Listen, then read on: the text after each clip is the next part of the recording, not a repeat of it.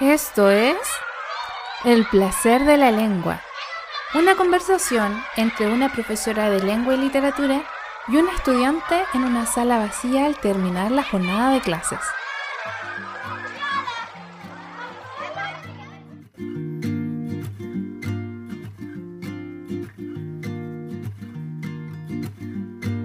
Bienvenidos y bienvenidas a un nuevo episodio del placer de la lengua. Me he quedado después de clases con un estudiante que en su mochila está llena de pelotas de papel envueltas con scotch, mientras sus compañeros recogen papeles para hacer más pelotas o hacerla una más grande y se están organizando para jugar un partido. Hoy es una excepción porque se va a quedar conversando conmigo. Le doy la bienvenida a Benjamín Guerra. Hola Jenny, ¿cómo estás? Hola Benja, bien, gracias. ¿Y tú? Muy bien, hoy día despertamos con frío acá. Ya estamos en octubre y yo esperaba menos frío, pero bueno, feliz e igual de poder estar en este espacio. Ya, acotación. Benjamín en la actualidad vive en Chihuayante. Y es original de de la ciudad de Calama, pero me aclimaté en Arica, estuve cinco años allá, así que me acostumbré Entonces, entenderán que su concepto de frío es bastante subjetivo para la gente del sur. así es. Oye, Benja, ¿qué tan real es lo que acabo de describir? ¿Y en qué me equivoqué? Mira, bastante real, sabes que cuando lo estaba relatando tú, como que se me vinieron muchos recuerdos a la, a la mente de, las famosas pelotitas que armamos. Bueno, para los que no saben, em, yo estudié en, Copiapó, mira, hemos mencionado muchas ciudades tan rápido. Y allí nosotros hacíamos en, en, la básica nuestras pelotitas porque no nos permitían jugar con pelotas grandes. El patio no era tan grande, entonces los pelotazos estaban a la orden del día y, las pelotitas de papel sí, sí pasaban. Entonces las armábamos con la hojita. Al terminar de clase nos quedábamos con algunos, pero a lo mejor allí corregir que no organizábamos eso saliendo de clase, simplemente algunos se quedaban y, jugábamos. Y, surgía así como espontáneamente todos eso, esos momentos. Buena. ¿Puedo generar un momento polémico? ¿Me das permiso? Por supuesto. Ya. Yo también crecí en un colegio chico, donde había una cancha y para llegar al baño había que cruzar la cancha. Yo no era la niña que jugaba a la pelota, yo era la niña que recibía los pelotazos de los compañeros. Ya por accidente, adrede, no sé. Pero me parece un tema que en la actualidad lo he visto en algunos artículos de cómo los niños se apropiaban de espacios que deberían ser mixtos. Sí, sí oye, mira, yo también hace poco leí un post sobre lo mismo, sobre como la toma del espacio y, de repente uno como niño era súper inconsciente de eso. Por supuesto, por supuesto, que éramos niños, po. La cancha es para pelotear y, a veces eso era súper invasivo. Sí, sí lo recuerdo también y recuerdo compañeras molestas por la situación. Así que... Uy, uy, uy. Lo bueno es que hoy tomamos conciencia.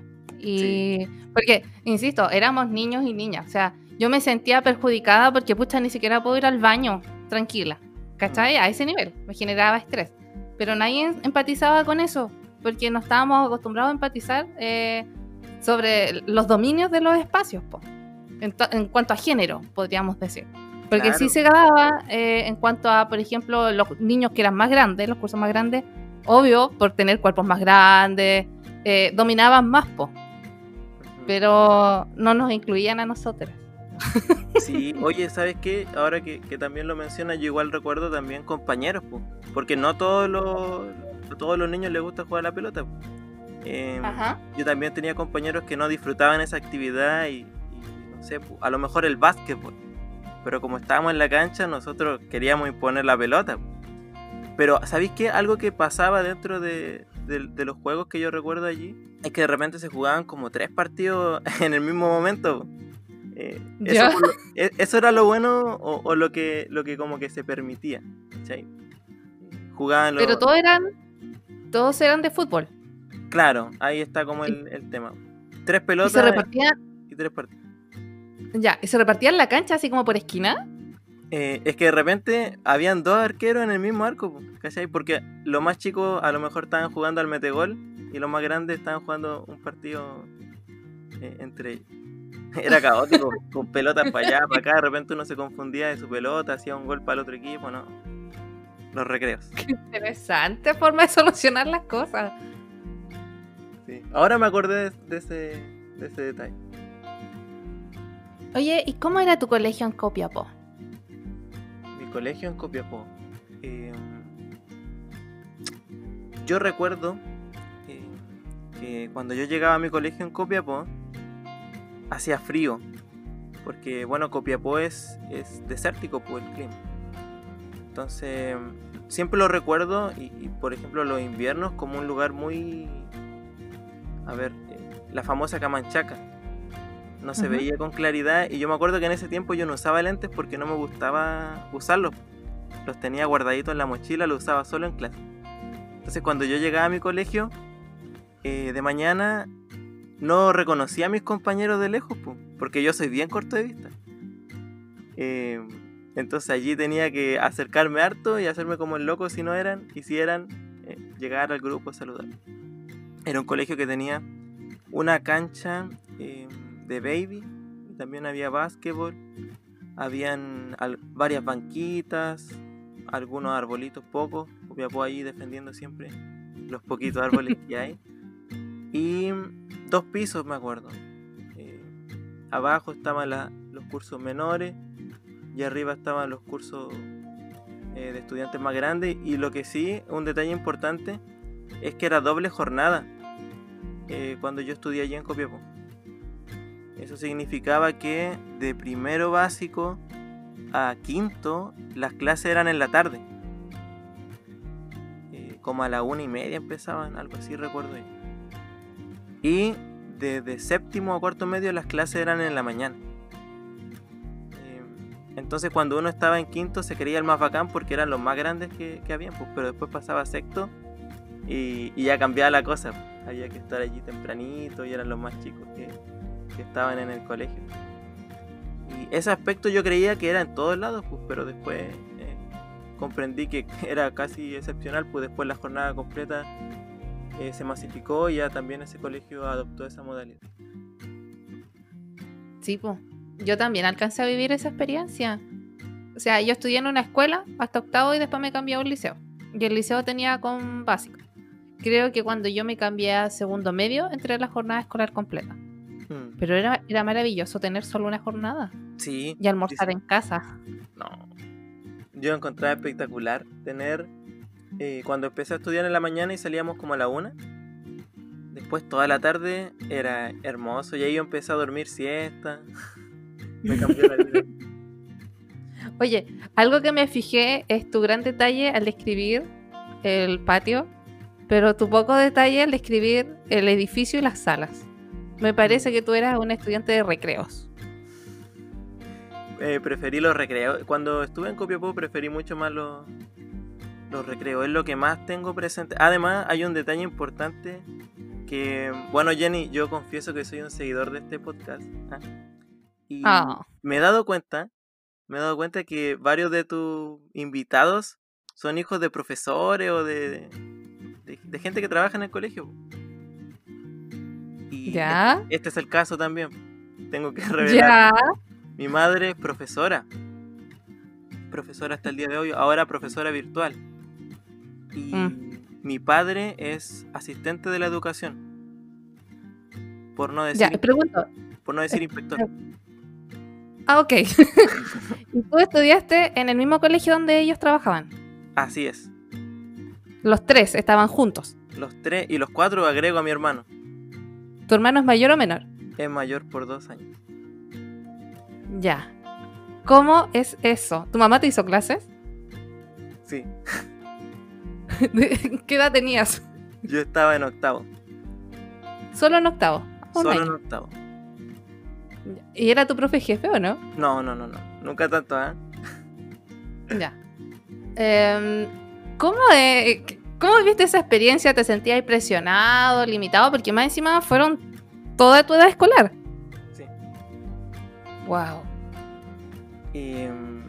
Mira, eh, ¿por qué lo mencioné yo? Porque y, después voy a la pregunta que me hiciste, lo mencioné porque muchas veces habían, no sé, pues, reuniones de profesores, consejos de profesores. Ajá. Y allí nos quedamos. en el patio peloteando con mi hermano y con otros más que, también tenían esa realidad. O jugando. Sí. Oye, eh, buen punto, eso no lo habíamos destacado antes. Que los hijos de los docentes y los paradocentes se quedan hasta el final de la jornada porque se van con sus papás. Si es que no viven cerca del colegio. Y así era. Eh, entonces, por eso tengo tanto el patio de Copiapó y lo tengo en todos los horarios posibles. y hasta en todos los días posibles porque a veces tocaban también otros días como domingo, etcétera. Eh, donde teníamos que ir, pues, porque teníamos que estar allí. Pero había un bonito grupo de, amigos que, hasta el día de hoy conservo nos criamos allí esperando que se acabaran esas reuniones eternas. Y eh, bueno, lo que tú preguntas, no, a mí nunca me gustó ser hijo de, de profesora, de inspector. Siempre traté de, por eso siempre traté de pasar lo más piola posible eh, en esa en esas fases. Bueno, los primeros años sobre todo. Aquí donde tu papá o tu mamá no te estén escuchando,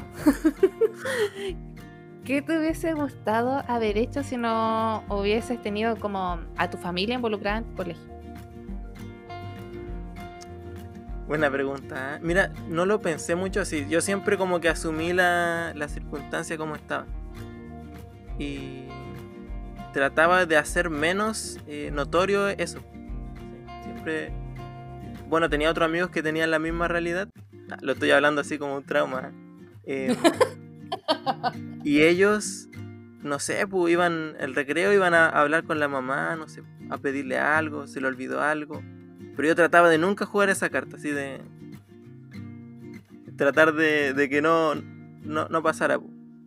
Si se te quedaban los materiales, asumías tu responsabilidad. Moría callado o trataba de, conseguirlo yo por otras maneras.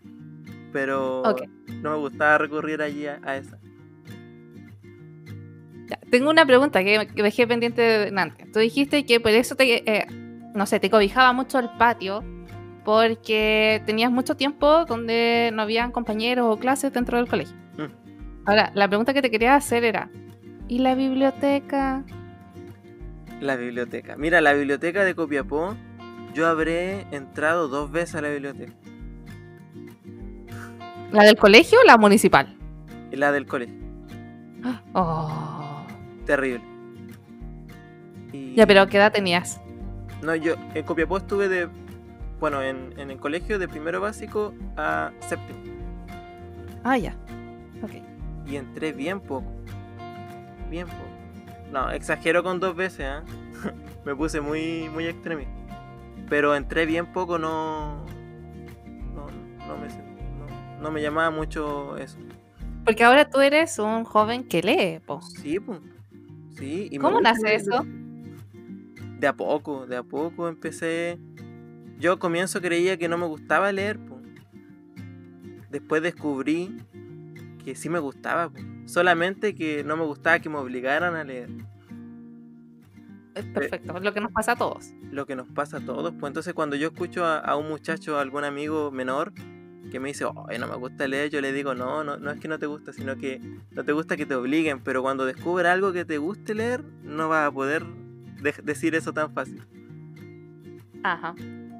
Y es la, lucha que tenemos nosotros los profes, pues, los de lenguaje y tú de historia. Claro. Ya, vamos a llegar un poquito más a la vida del Benja. Pero hay que leer harto y se disfruta pero hay otras que no. O sea, yo como profe de lenguaje igual puedo decir, yo no me leo todos los libros y libros que empiezo y no los termino, porque no me gustan, no me enganchan y no debería ser un sufrimiento. Es como una película en la actualidad.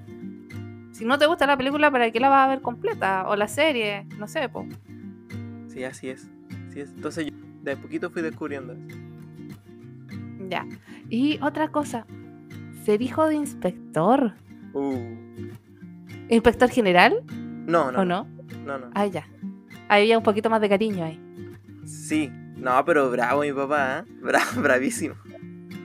es que en ese tiempo, eh, bueno, el, trabajo del inspector hoy 2020 a, hace unos 10 años atrás es muy diferente. Sí. Muy, muy diferente, porque el inspector de hace 10 años atrás te mandaba a cortar el pelo al frente, por la peluquería al frente. Eh, te quitaba, no sé, eh,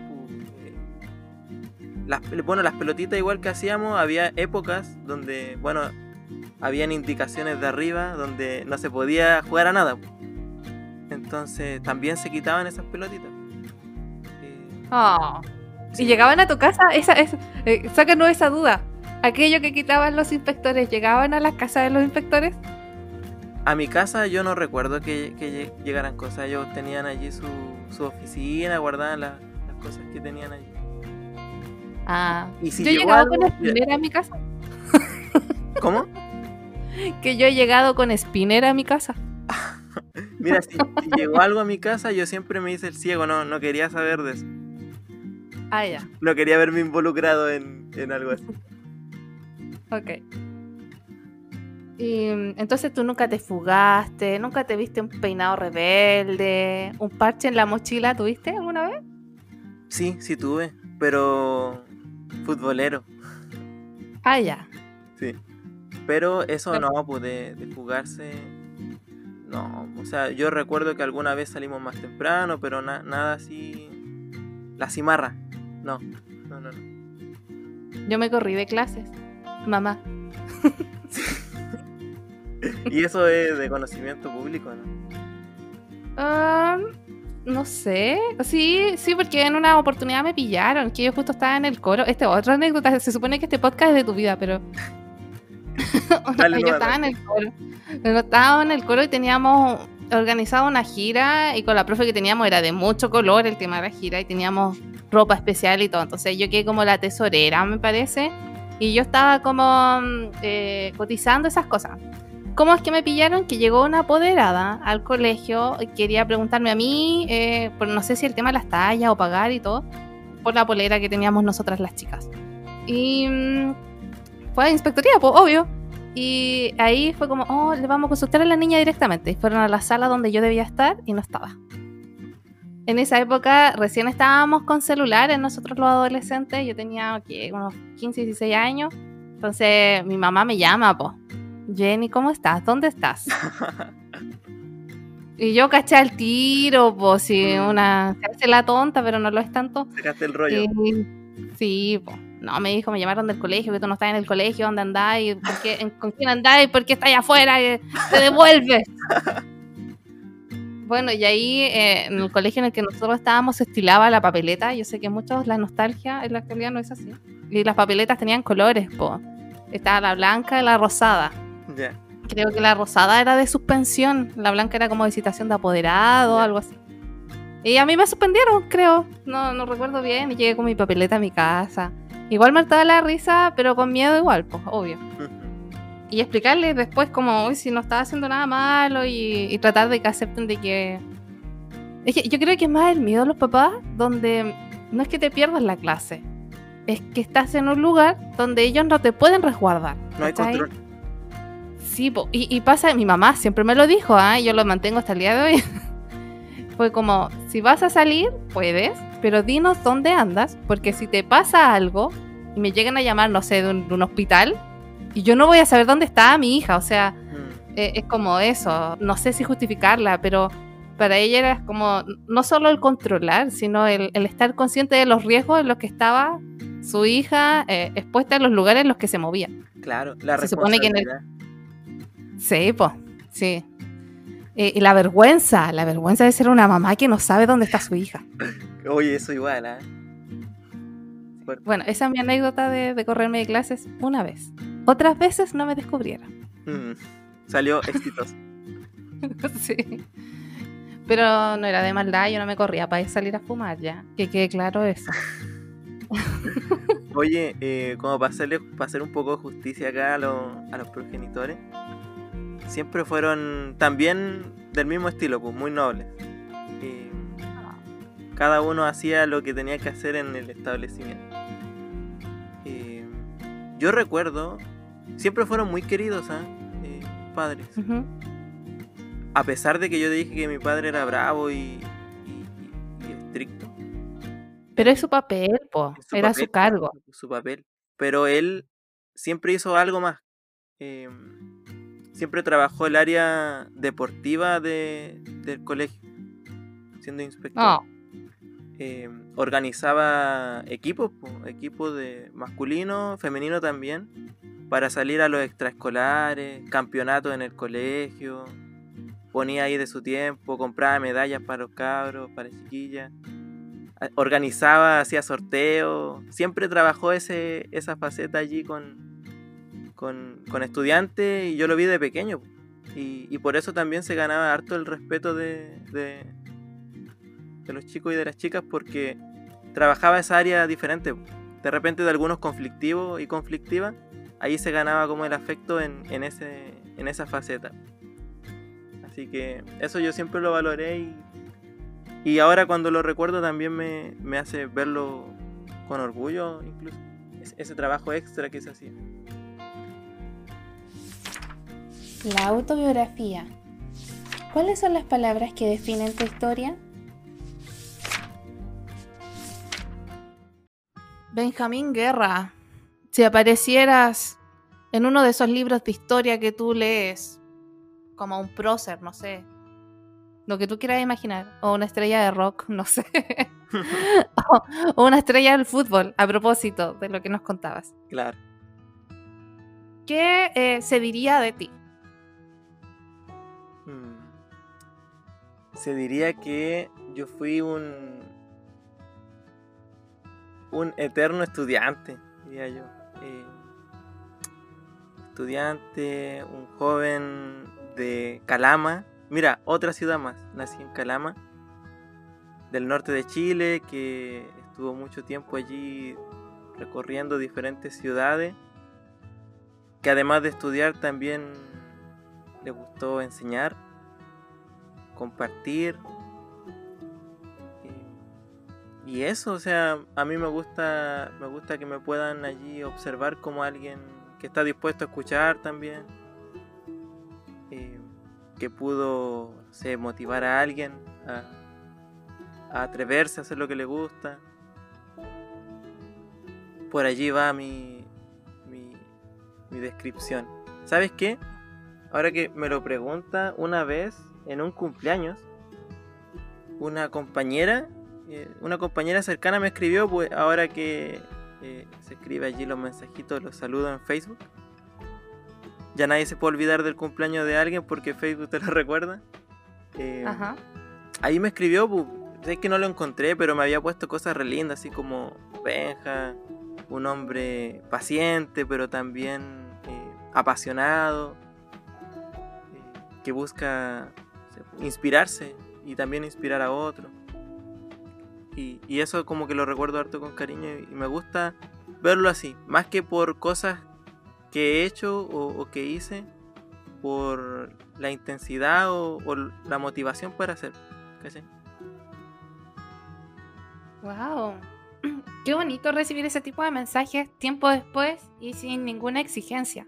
O sea, en tu relación con ella, ni siquiera esperabas que ella te saludara para tu cumpleaños. Y eso es más inspirador. Pero tú te fuiste por un área subjetiva, po. Eh, eh, esta, esta sección es para ser objetivo. ¿Qué edad tienes? Ah, ya. Yo me puse a, a hacer un poema. Sí.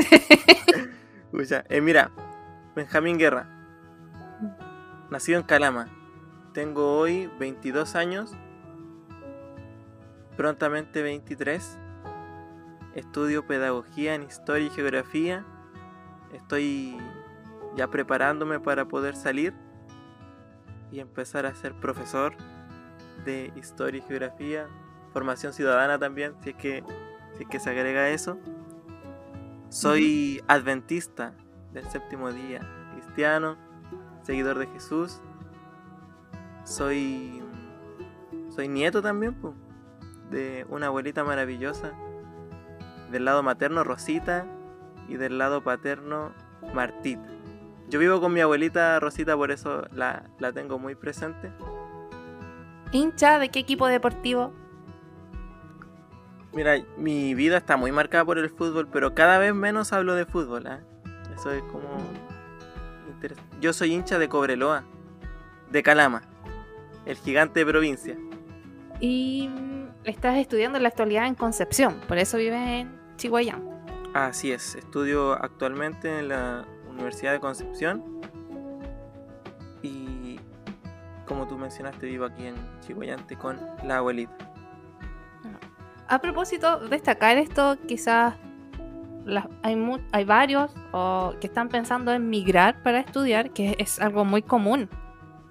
Y es algo que, por ejemplo, en la actualidad, en pandemia, también es un tema que se plantea en las universidades al momento de volver a clase. O sea, toda esa gente que inició en su universidad dos semanas y después se volvió a sus casas, que son kilómetros y kilómetros, bueno, la tuya son muchos, no le puede exigir a esas familias volver ahora.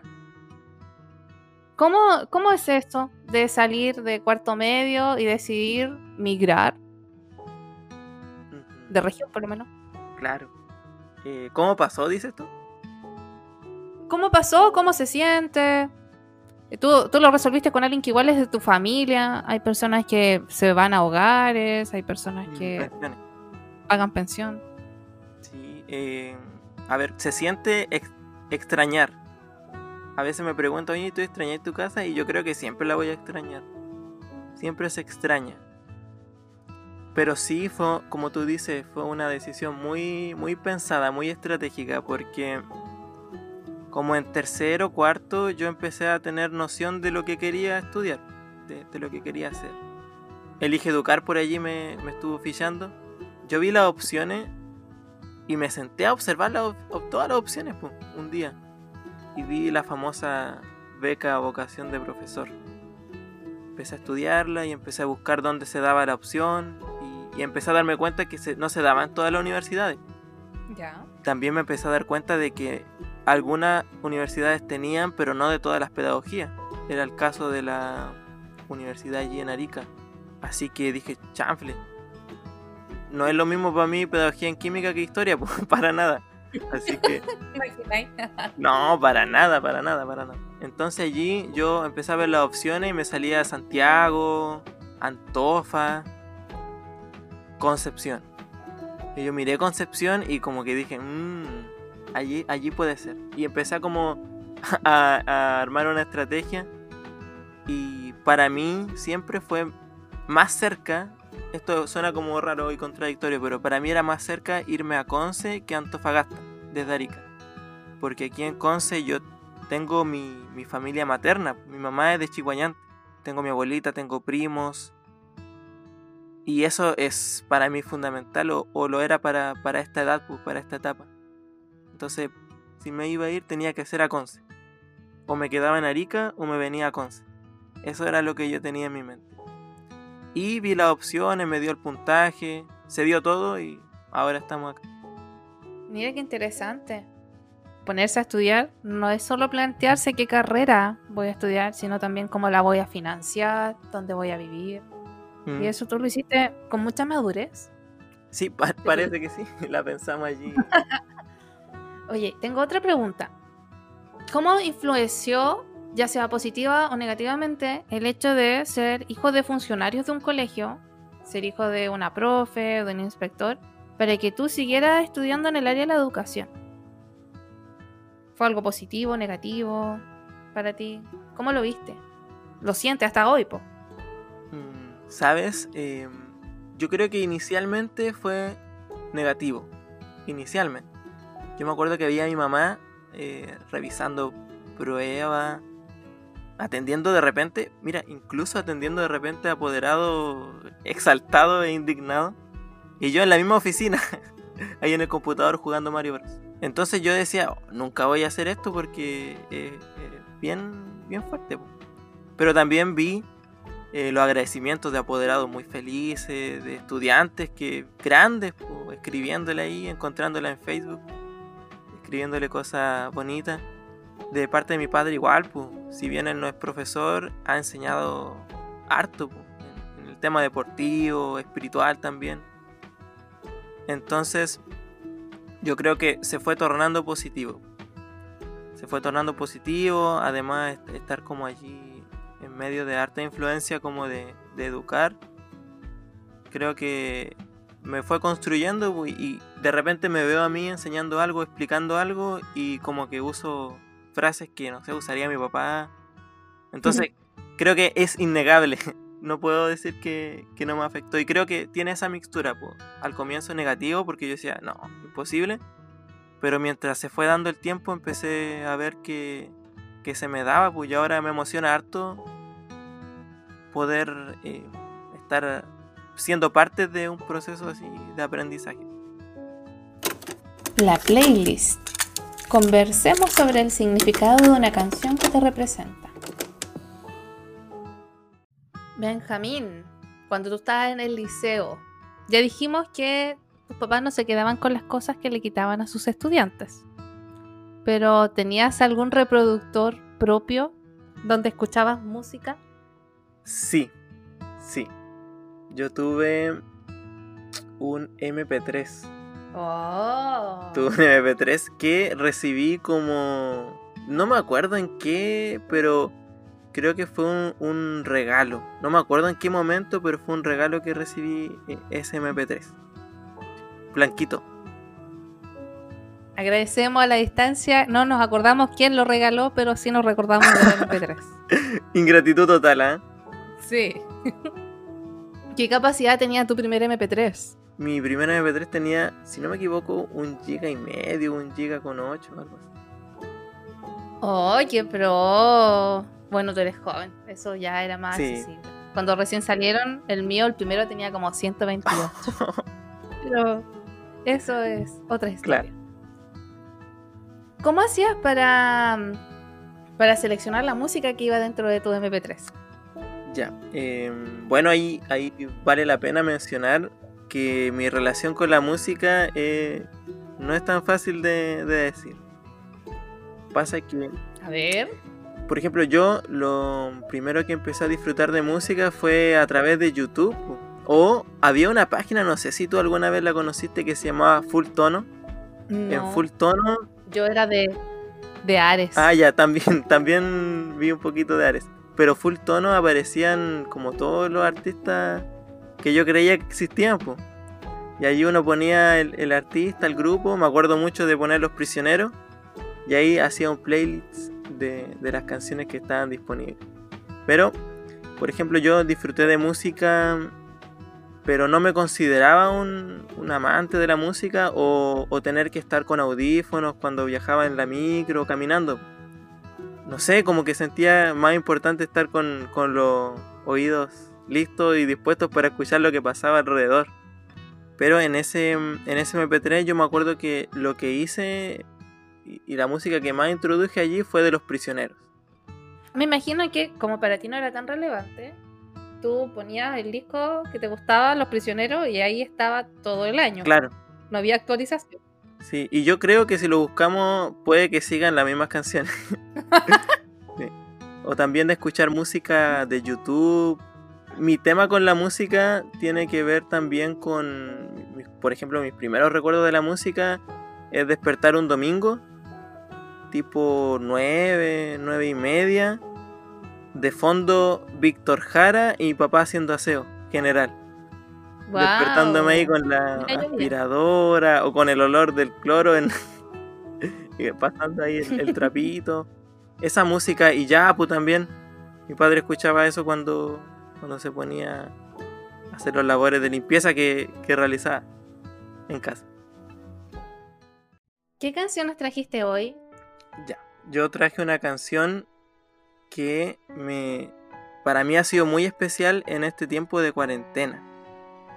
Me pasa eso a mí que como voy voy como pegándome con canciones, pero dependiendo como de la etapa de la vida o de los momentos.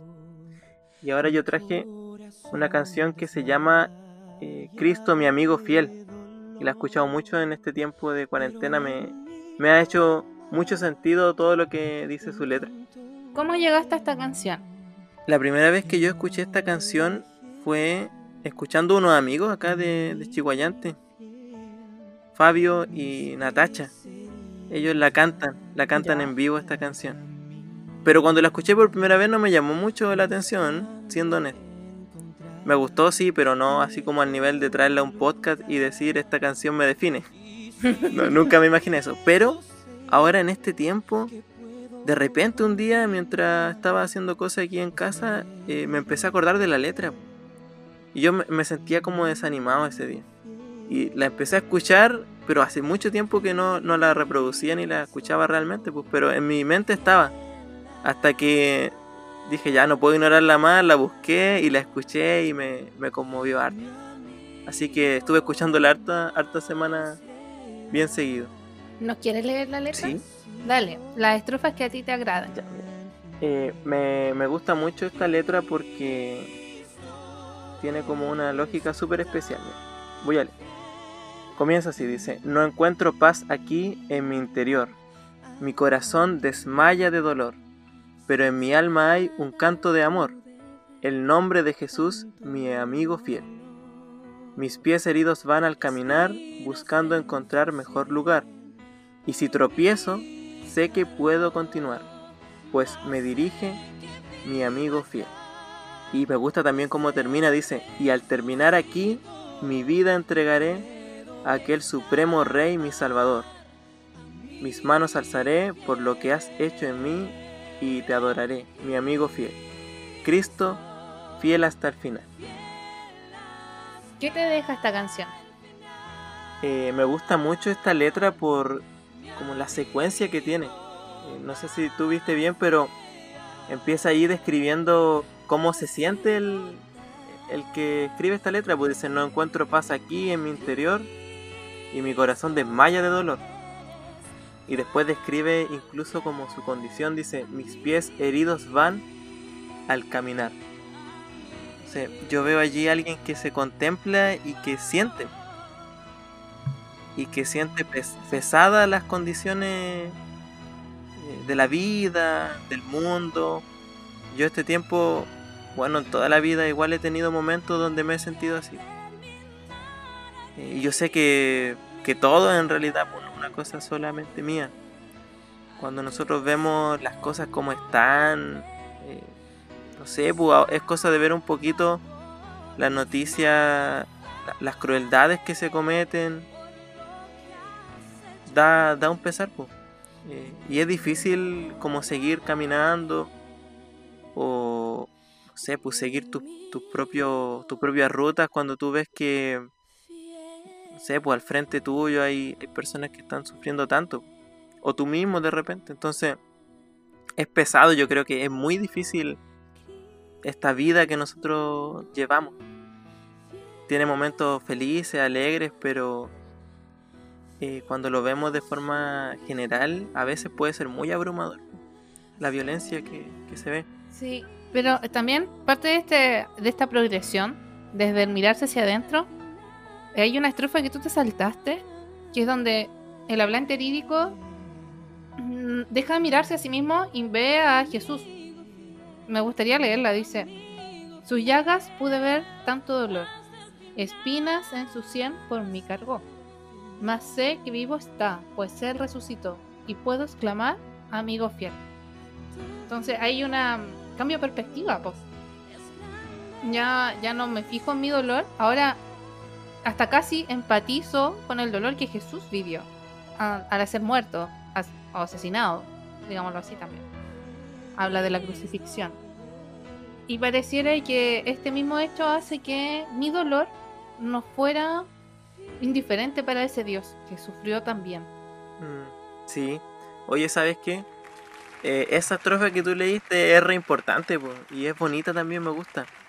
Porque esa parte creo que es la parte como fundamental, como cuando yo dejo de quizás mirarme tanto y empiezo también a mirar, en este caso a Jesús, empiezo a mirar la vida de forma diferente y empiezo a, tratar de, de ayudar a otros, porque nosotros vemos, por ejemplo, en la vida de Jesús, una vida de servicio, de abnegación, de colaboración, y yo siento que en esos momentos de que uno puede servir a otro, que puede ayudar a otro, son los momentos en que más aprende también. Y donde, Cuando dejas de ver tu propio dolor. Claro, puede encontrar sentido también, inclusive al propio dolor. O sea, quizás esto que yo pasé puede, puede ser eh, una ayuda, una orientación, no sé, para otro. Entonces me gusta ese, ese cambio que hay. Esa conciencia, hay una conciencia de lo que está pasando, pues no es vivir en una, en una no sé, burbuja que desconoce y, se preocupa solo de sí. Pero sí tener conciencia de eso, pero también poder servir y, tratar de ayudar a otros. Siguiendo el ejemplo máximo que, yo veo, que es el ejemplo de Jesús de servicio. Que hasta tu dolor le da sentido, ¿no? ¿Y qué te parece esa imagen de un Dios amigo fiel que presenta esta canción? ¿Por qué se relaciona con, esa, con tu dolor y con el dolor que él vivió?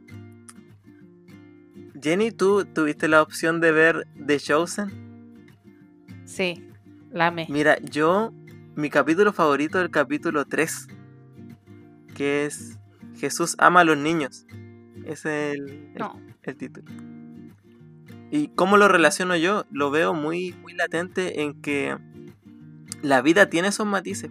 O sea, momentos que son pesados, que son difíciles, pero también hay momentos que son muy reconfortantes y alegres. Y yo veo en la amistad, yo veo la amistad de Jesús como ese momento reconfortante y alegre porque Jesús no solamente lo veo como salvador o como Dios, sino también como quien quiere ser mi amigo y, quiere enseñarme y quiere eh, acompañarme y quiere mostrarme su ejemplo y quiere morar conmigo finalmente, como, como un amigo fiel, incondicional. Entonces yo lo veo, lo veo latente también en ese capítulo. Eh, The Chosen es una serie muy especial porque muestra a, un Jesús tan, tan cercano, ¿no es cierto? Tan, tan humano. El capítulo tan humano. de forma especial me gusta tanto y lo relaciono tanto con esta canción porque cuando uno lo ve, los primeros dos minutos se ve a Jesús como luchando con, su humanidad, no sé, así como orando, pasando allí un momento difícil, pero todo el otro restante capítulo que queda se ve a un Jesús disfrutando, construyendo, cortándose, armando cositas en la carpintería y disfrutando con los niños, eh, siendo amigo de los niños, como, como iguales. Entonces me encanta eso de Jesús que no solamente quiere rescatarnos, sino que nos quiere tratar a todos, siendo niños, siendo adultos, siendo jóvenes, como sus amigos, como iguales. Y igual me deja pensando en esa imagen de ese Dios que juega con los niños, es también lo que nosotros deberíamos reflejar, porque se supone que los cristianos tenemos un, deberíamos tener un carácter que se va moldando a la identidad de Cristo. Lo digo a propósito de que a veces tenemos la visión de que un cristiano es alguien que se para frente a un púlpito o en la calle con la Biblia en mano a predicar y a acusar a la gente sobre las cosas que está haciendo mal. Pero cuando tú te enfrentas a ese Jesús que juega con los niños, que cuentan las historias con mucha emoción, donde le ponen hasta sonidos a los animales, no sé, lo digo porque yo comparto con un niñito de tres años mi sobrino. Y eh, hay, para que los niños se atraigan a un adulto, uno tiene que estar a, a, su nivel, pues como dice esto. Y no veo a ese Jesús que juega con los niños en, en, ese predicador que, que, acusa, pues, ¿cachai? Y creo que la iglesia también em, se, hace, se tiene que hacer responsable de cuántas personas se han alejado de una verdad, de un amor que es tan empático, que está cercano, que, no sé, yo me pregunto yo como cristiana, eh, ¿los niños se acercarían a mí? Eh, ¿Tengo ese carácter? Eh, ¿Tengo esa flexibilidad de empatizar con ellos? No solo para ser entretenida, sino para que se sientan amados, se sientan aceptados, se sientan protegidos. Escuchados. También, escuchados, validados. Porque la sociedad en la que estamos también es bien adultocéntrica. Entonces, hasta los mismos cultos son dirigidos para adultos, con formatos de, adultos, por la forma en que enseñamos la Biblia es para adultos. Pero en la vida Jesús también hizo las cosas para niños. Y así con todas las áreas, porque, eh, claro, nos estamos enfocando en ese capítulo, pero hay otros donde se, con cada persona Jesús fue como eran ellos, po. Se adecuó a su contexto. Sean hombres, mujeres, sanos, enfermos, ricos, pobres. Y nosotros también deberíamos ser así de abiertos, po, en vez de cerrados con nuestra con nuestro dogma. Claro. Y, y sabes, yo lo veo tan, tan, tan real. Y, me remonto, no sé, pues, a, ese colegio en Copiapó, a esa cancha de, de pelotazos, de balonazos. Me imagino allí a un Jesús invitando a los niños a compartir la cancha con todos. ¿Cachai? Oye, eh, haciéndonos eh, como entrar en razón o no sé, o ver las cosas de una forma más amplia. Eh, más cariñosa, más tierna. Y allí también lo puedo ver yo. Y me gustaría poder reflejar eso también al momento de poder estar en un ambiente educativo o en toda área al final, pues si al final es un estilo de vida para todas las cosas que uno hace. Claro, no solo para enseñar. La tarea. Lectura pública de un texto propio. Escuchemos con atención. Tú me enviaste un texto que es una suerte de prosa poética, de reflexión. Eh, no sé, si quieres ponerle algún nombre a ese formato. Yo siempre lo veo como apuntes, apuntes del alma.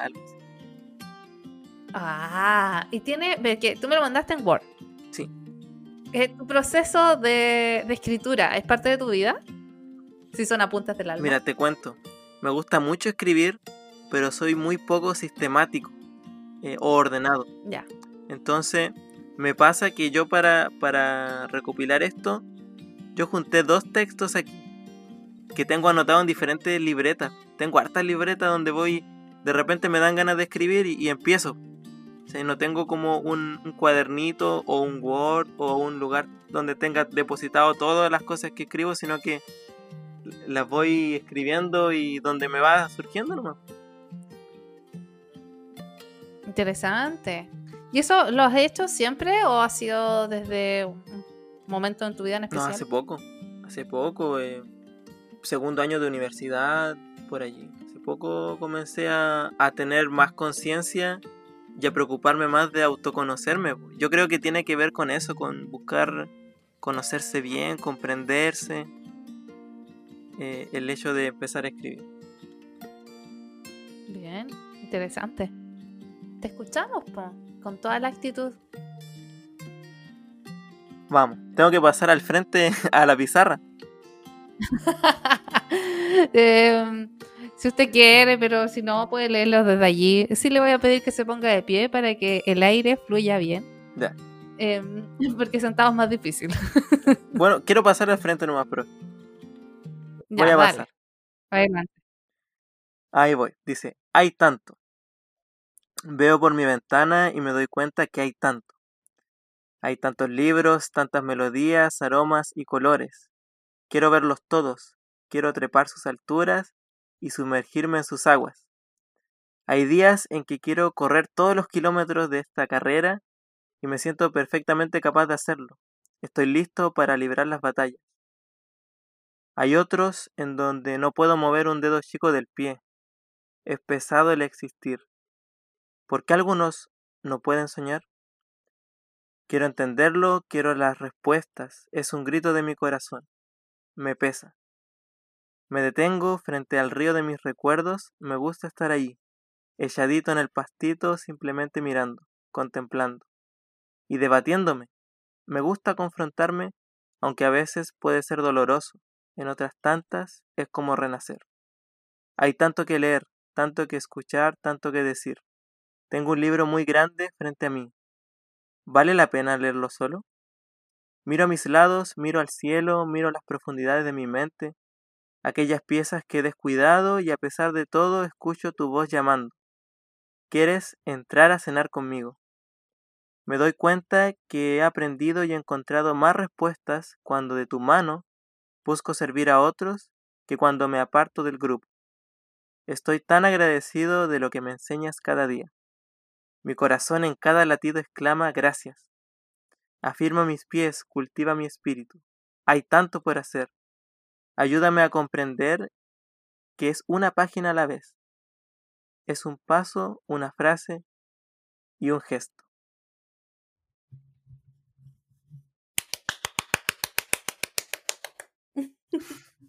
Gracias. Wow. Wow. Si toma asiento.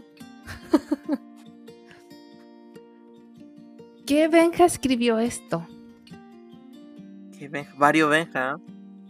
Varios Benja. Como, como te comento, de repente me dan ganas de poder eh, expresar allí lo que voy sintiendo también para leerlo más adelante. Como que de repente me siento súper, súper pleno y digo, ya le voy a escribir al Benja del futuro para que pueda tener conciencia de que, de que hay días bonitos también. Pero cuando hay cosas que me pesan, también trato de, de ponerla ahí en el papel y me hace sentir mejor.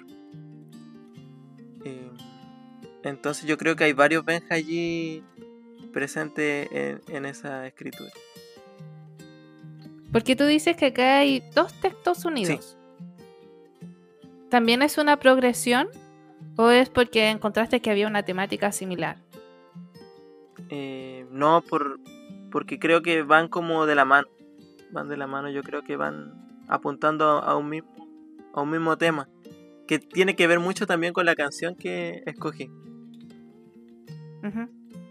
Sí, es interesante porque se evidencia. Al principio tú te detienes igual a mirarte a ti mismo, a describir lo que está alrededor, que es muy lindo. Hay eh, imágenes bellas. me voy al primer verso, dice, veo por mi ventana, me doy cuenta que hay tanto. Hay tantos libros, tantas melodías, aromas y colores. Quiero verlos todos. O sea, hay un Benja aventurero allí. Quiero trepar sus alturas y sumergirme en sus aguas. Quiero conocerlo todo. Pero después en la progresión va un, un me detengo. Hay días que no me puedo levantar ni tengo ganas de nada y te preguntas incluso mirando a otro, ¿por qué algunos no pueden soñar? Yo no sé si esa pregunta te la haces a ti mismo, refiriéndote a ti, porque hay algunos como yo que no pueden soñar, o mirando al otro. Mirando al otro. Ya. Sí. Eso se une después con otra idea. Hoy, perdón, estoy analizando mucho. No, está bien, está bien. porque dice más adelante que tú ayudas a otros, que te das cuenta que cuando, a ver, penúltima estrofa dice, me doy cuenta que he aprendido y he encontrado más respuestas cuando de tu mano busco servir a otros que cuando me aparto del grupo. O sea, en vez de ser yo el especial, podríamos decirlo así, crecer yo solo, cuando estás ayudando a otros es cuando realmente pareciera que conoces esos colores, conoces esas melodías, puedes leer esos libros que tú quieres, con los cuales quieres crecer.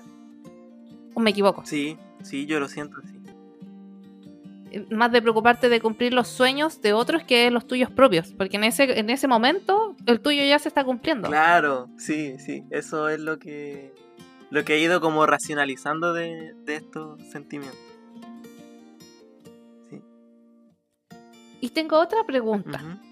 Mira, hay un verso, una estrofa, lo voy a decir así nomás. Dice, hay tanto que leer, tanto que escuchar, tanto que decir, Ojo aquí, tengo un libro muy grande frente a mí. ¿Vale la pena leerlo solo? ¿A qué hace referencia con el libro? ¿Qué es? ¿Sabes qué me pasa a mí, Jenny? Cuando me enfrento a algo nuevo, eh, puede ser de todo. Eh, a veces incluso materia de historia, de muchos temas. Como que siento un deseo de poder comprenderlo así. Quiero, quiero comprenderlo, de tener las respuestas, ¿cachai? Las respuestas de la vida, así como llevándolo más grande. Y, con la vida misma me pasa a veces. Eh, hay tanto, hay tanto que, podríamos e, estar descubriendo y, me dan ganas de poder eh, llegar así de, forma plena a eso, pero sé que es un proceso diario al final. Entonces ese libro sería como la vida. Sí, yo creo. Ya, ok. O, todo lo que tú quieras enfrentar. Y te puedo preguntar en lo personal, ¿En dónde enfocas tus energías para ayudar a otros? Muy buena. Eh, creo que siento yo que no hay como un modus operandi. Tiene que ver mucho con primero escuchar. Eh, mirar, observar, escuchar, entender eh, cuál sería el, aporte que uno podría tener allí. Pero yo creo que el primer paso sería escuchar a otro y, y comprender el porqué, el porqué de quizá alguna actitud o de esa cara, no sé, triste. Escuchar creo que es como lo primero que, que puedo hacer. Qué bonito. A veces uno piensa que es como construir una casa a un indigente. Mm. No, basta con escuchar. Y lo puede hacer en medio de la pandemia. Sí. No sé si nos quieres contar un poquito lo que ha significado el MOA para ti. Sí, seguro. Para mí ha sido como un una oportunidad linda de conocer personas, conocer historias y poder juntos generar espacios de ayuda mutua, de ayuda espiritual, de búsqueda de espiritualidad, pero también de, de, poder acompañar en, en, lo que es la vida universitaria, que a veces se torna tan, tan compleja. ¿Mm? Expliquemos lo que es un MUA. Sí, sería bueno explicar lo que es el MUA. Eh, el MUA es el Ministerio Universitario Adventista y yo no lo conocía hace cuatro años. Pasa Jenny que yo cuando llegué acá a Conce a estudiar, bueno, yo soy adventista, tengo allí mi, mi fe, mis creencias y naturalmente buscaba también a otros que, que pudiesen compartirla conmigo. Y acá, en la U de Conce, tengo, tenía un primo que ya salió, que me dijo, oye, vente para acá, compadre, porque aquí tenemos un grupo bacán de amigos que nos juntamos los jueves, escuchamos música, conversamos, nos apoyamos, algunos estudian carreras similares, entonces eh, se apoyan en, en, lo que es la vida universitaria. Bacán, pues le dije yo, cuando esté allá lo conocemos. Y cuando lo conocí, habían, la mayoría de los muchachos y chiquillas que habían en el grupo estaban saliendo, pues. Entonces ese año no, se juntó nadie, no hubo, no hubo ahí una, un grupo que, se juntara los jueves como yo pensé que iba a ser. Oh. Así que pasó nomás, pues pasó, pasó el año. Y al siguiente hubo un amigo allí que se motivó, que se llama Andy Pacheco, que empezó a generar ese espacio. Yo siempre, eh, esta, nosotros le llamamos los grupos pequeños, ¿no es cierto? Pero yo siempre lo veo como generar un espacio diferente, así en la semana, entre tanta, a veces presión académica que puede haber, tener un ratito en el que hables de otras cosas y que puedas allí compartir las cosas que te están trayendo dificultades o las cosas que te están alegrando también, las cosas que estás descubriendo, compartirlas con otros. Hablar de Jesús, reflexionar en Él, autoevaluarse. Yo creo que eh, eh, generar esos espacios ha sido lo lindo. Y con, con, este amigo, con Andy, empezamos a juntarnos, empezaron a llegar más muchachos.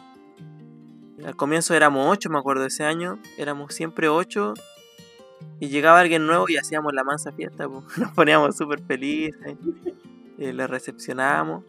Y de a poquito se fue creciendo, pues llegaron al grupo amigos que no eran solo de la UDEC, gente que era de, de la Santo Tomás, de la UNAP, de la Sanseba igual, y, se armó el grupo grande. Después, como habían aquí en Conce, hay días lluviosos. Eh, teníamos que también juntarnos en salas a, generar esos espacios. Entonces pedíamos sala y llegó el momento. Espera, espera. ¿Sí? Al inicio era al aire libre. Sí, al aire libre. Oh, qué bacán. No había imaginado eso. Ya. Pastito o en el campanil.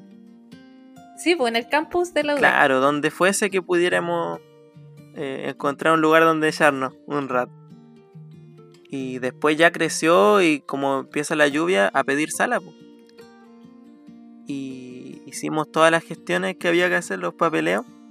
Me acuerdo que la sala, la A12 creo, que queda allá en, la U cerca de arquitectura, tenía ahí en el horario eh, matemáticas, química, inglés nativo y después Eh, Adventus se llamaba nuestro grupo, Adventus. Profesor salía Benjamín Guerra, me daba risa. Salía allí en, el horario. Y ahí teníamos nuestra sala. Y la sala se nos hizo chica, pues. 27 chiquillos, 28 llegaban de todos lados. Algunos ni siquiera universitarios también llegaban. Y generábamos un espacio bonito. Y lo que más me gusta de eso es que de repente yo llegaba como con poca ganas. Cuando la cosa se vuelve un poco rutinaria, como que eh, no tiene la misma fuerza. Pero yo siempre terminaba el grupo como agradecido. menos mal que vino hoy día porque si no me hubiera perdido esto. Como recargado. Era muy lindo. Y estos muchachos que llegaban de diferentes universidades tomaron la decisión. La Clau con la Lisa y en la San Seba, el Manolito en la UNAP, y la Bárbara en la Santo Tomás, el Seba en la Cato. Los menciono por nombre porque me gusta. Empezaron a hacer lo mismo, pero en su propia universidad. Y nosotros nos dimos cuenta que esto no era algo que se nos ocurrió, sino que es también como una estructura que hay a nivel mundial, pues que es el MUA. Ahí nosotros dijimos, ah, esto es el MUA. No solamente somos grupos de amigos que se juntan, sino que esto se llama Ministerio Universitario Adventista. Entonces allí ya empezamos a coordinarlo, a generar encuentros y a darle como algunos tips a, los que lo estaban recién iniciando. Y de eso se ha tratado. De, eso ha, significado para mí harto porque ha sido como un motor para, para semana tras semana estar como generando algo. Hoy no, no conocía bien la historia detrás de, eh, de cómo se crean los Muanca en Conce. Mm. Bueno, decir que en eso nos conocimos con el Benja. Ya nos conocimos este verano porque los chiquillos se pusieron a orar. Así es, ¿cierto? Que querían una iglesia. Sí. una iglesia para los Moa. Eh, y bueno, ahí el Señor me llamó como para formar parte del grupo de comunidad red. Y nosotros somos la iglesia de los universitarios adventistas acá de la zona de Concepción. Claro, es que cuando nosotros empezamos a agarrar confianza y conciencia, quería decir conciencia, cuando nosotros empezamos a agarrar conciencia de lo que era, vimos que en otros lados, no sé, eh, los universitarios tenían un capellano, un pastor que les guiaba. Especial, especial para el grupo. Y nosotros no lo teníamos. Eh, también vimos que, había, que estaban adjuntos a una iglesia y nosotros tampoco. Entonces decíamos, oye, se pueden hacer muchas más cosas de las que ya están pasando. Y al otro año ya empezaron a ver las respuestas que los equipos que se fueron armando. Y ha sido re lindo también conocerte, pues Jenny, y aprender de, las cositas que, que vas enseñando ahí sábado tras sábado o todas las veces que, que te toca allí participar. Oh, gracias. Mira, quiero terminar con la última estrofa de tu texto. Dice, afirma mis pies, cultiva mi espíritu, hay tanto por hacer. Ayúdame a comprender que es una página a la vez, es un paso, una frase y un gesto. Me gusta mucho porque, claro, una vez se quiere tragarse el mundo, o se cree súper poderoso que se las puede todas. El Benja tiene un rol de liderazgo súper grande en los MOA. Y podríamos decir como, ah, se las puede también, po.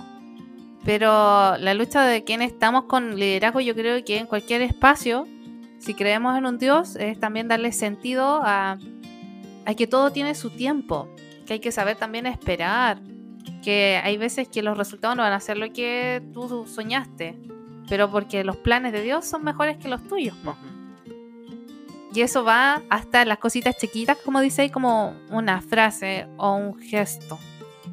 Un gesto que alguien te dio también te puede enseñar, o los que tú das. A veces solo, que lo que decías delante, solo me ayuda puede ser escuchar, muchas veces. Quizás no te voy a dar lo que tú necesitas de, en los aspectos físicos o concretos, podríamos decir. Pero ese momento que pasamos juntos, donde yo te escuché, ya te sirvió a ti. Sí, las cosas tan, tan pequeñitas pueden motivar o construir grandes cambios en la, en la vida de una persona incluso. Entonces yo las valoro mucho y, y al final vuelvo a esa, a esa conclusión, pues como tú decías, de repente queremos tragarnos el mundo. A mí me pasa, siento que que me apasiono y quiero, quiero hacerlas todas, po.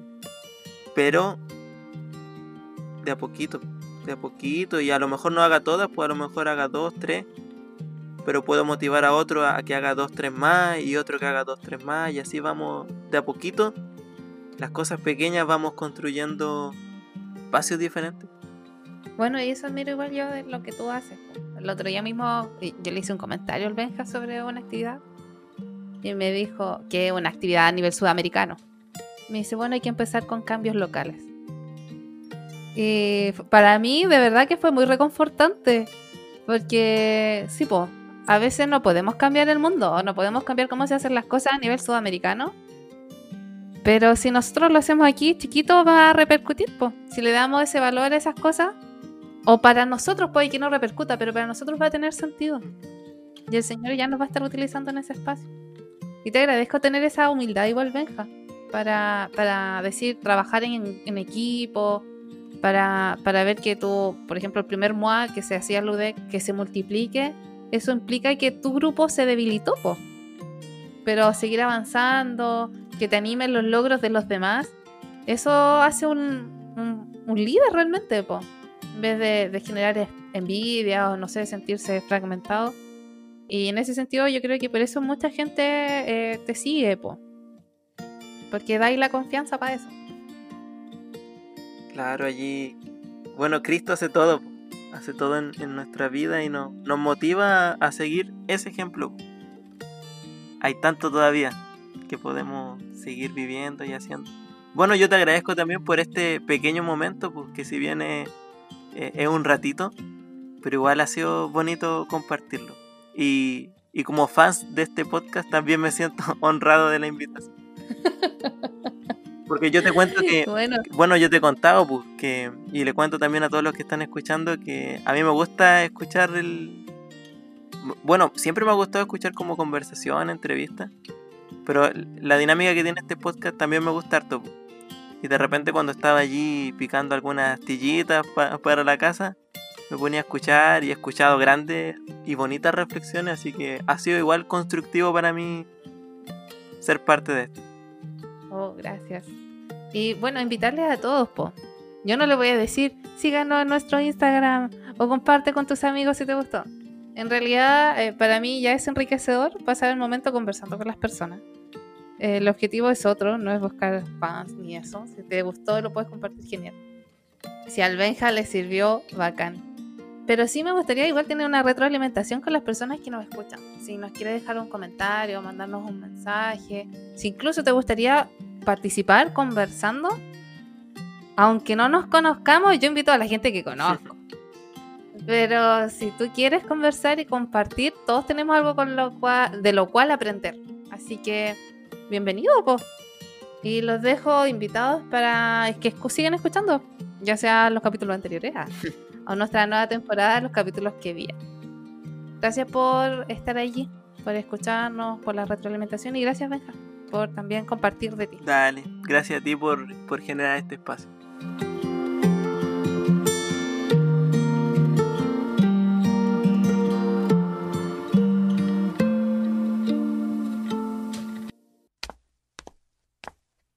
Es hora de cerrar la puerta de la sala, caminar por los pasillos vacíos del colegio y esperar una semana más para volver a conversar y disfrutar del placer de la lengua.